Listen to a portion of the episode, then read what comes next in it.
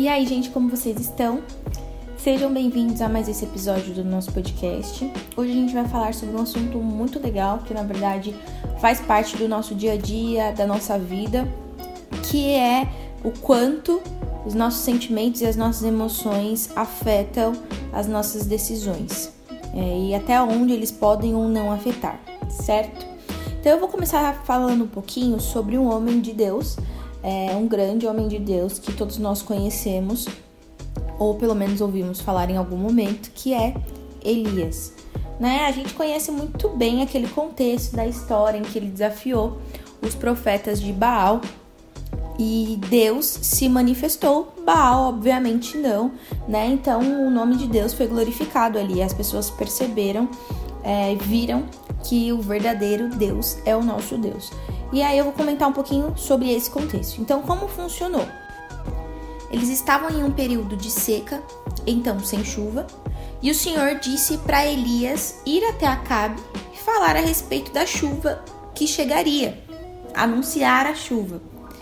Então Elias foi e Elias encontrou Obadias, o mordomo, e esse mordomo era temente a Deus.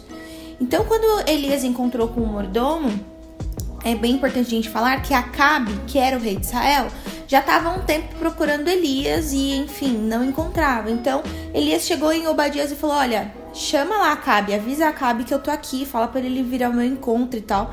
E Obadias, temendo muito a morte, falou: Meu, não faz isso, né? Porque se eu ir lá até Acabe e falar que o Senhor está aqui, vai que enquanto eu vou lá o Espírito do Senhor tira o Senhor daqui, enfim. E aí, na volta, Acabe não te encontra aqui, vou morrer. E por favor, né, não faz isso, porque assim, enquanto Jezabel, que é a esposa de Acabe, estava tentando matar os profetas, eu escondi 100 profetas do Senhor de 50 e 50 e os alimentei. Então, assim, eu sou temente ao Senhor, por favor, não faz isso, né? Não, não arrisca minha vida e tal. Então Elias disse: Não, vai lá, tranquilo, hoje mesmo eu vou me apresentar a Acabe. Pode ir e avisar. Então, beleza, Obadias foi e tal, mas vejam bem esse contexto. Elias encontra esse mordomo e nesse encontro, esse mordomo já solta histórias pesadíssimas já para Elias, falando que escondeu sem profetas, que, que acabariam morrendo, né? Possivelmente porque Jezabel estava procurando os matar. Então ele já descarrega uma carga emocional em cima dele muito grande. Quando Elias então encontra Acabe, ele não chega falando a respeito da chuva, que era justamente aquilo que o Senhor havia dito para ele fazer. Não, eles se encontram e Acabe fala: "Ah, então é você que tem perturbado Israel".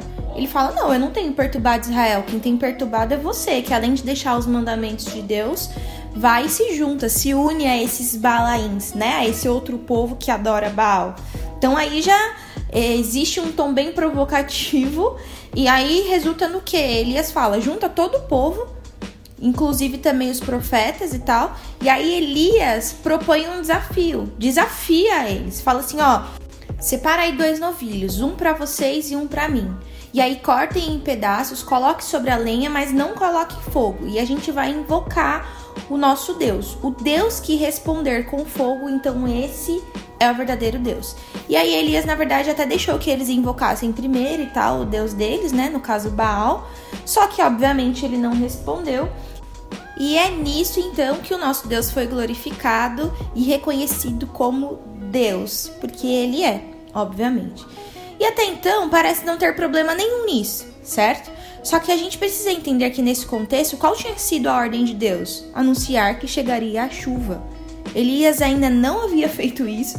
Elias havia entrado em um desafio, desafiado um rei, os profetas daquele lugar, que, na verdade, apesar de estarem em desobediência, não tinha sido essa a ordem de Deus. Então, cadê aquilo que Deus havia dito para ele fazer? Por que ele não estava fazendo? Só que parecia que tudo estava correndo bem, certo? porque não havia nada negativo até então acontecendo. Só que o que que Elias a partir de então decidiu fazer? Depois que o povo já tinha reconhecido que o Senhor é Deus, enfim, até falaram isso mesmo, né?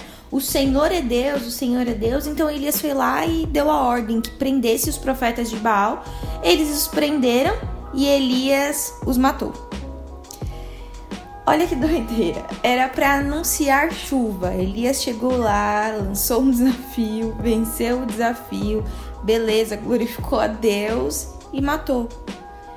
E parece que, tipo assim, tudo tá correndo bem, porque são só vitórias, né? Vitória em cima de vitória acontecendo. Mas não era isso que Deus tinha dito para Elias chegar lá e fazer.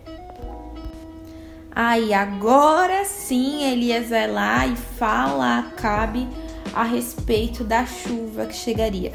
Olha tanta coisa que precisou acontecer para que finalmente Elias fizesse o que Deus mandou ele fazer. Percebe que doideira?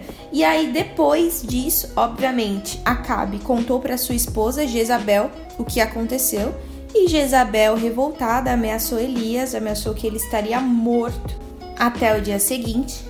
E Elias então foi pro deserto, ele ficou com medo, né? Claro. E foi pro deserto, então, e aqui é aquela parte da história que você sabe. Depois o anjo precisou ouvir, enfim. Então, por que, que eu estou falando tudo isso? Gente, porque todo mundo que é movido por qualquer tipo de emoção para tomar decisão também vai ser movido por alguma emoção para parar.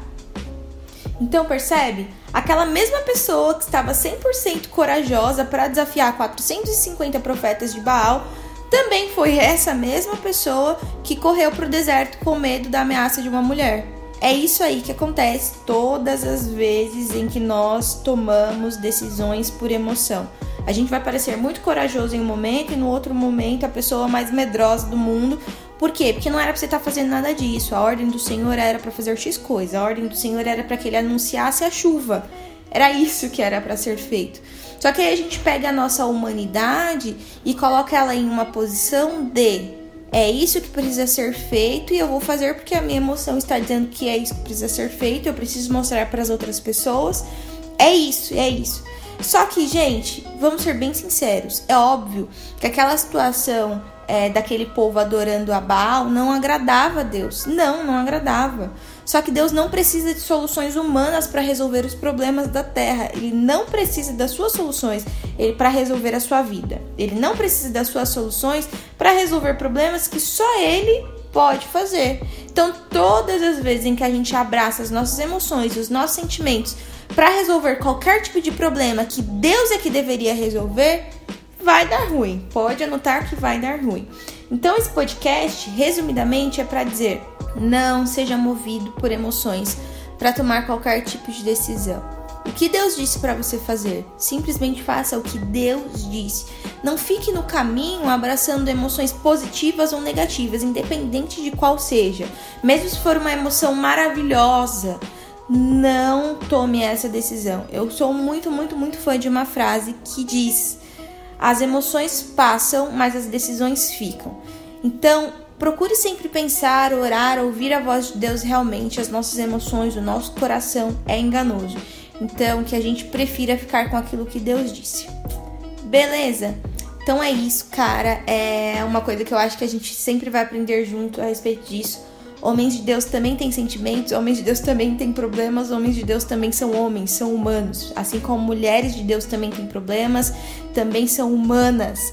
E enfim, nós temos sentimentos, mas nós temos algo muito maior que os nossos sentimentos, que é o nosso Deus. Então que a gente sempre procure ouvir a voz do nosso Deus antes de tomar qualquer tipo de decisão, antes de tomarmos uma direção. Beleza? É, muito obrigada por ter escutado até aqui. Eu espero que o Senhor tenha falado muito ao seu coração através desse podcast. Envie ele aí para algum amigo que precise ouvir isso, que está prestes a tomar alguma decisão e você sabe que essa pessoa às vezes está com medo, enfim, está pensativa ou não, está tomando uma decisão rápida demais antes de orar. Envie aí para esse amigo e é isso.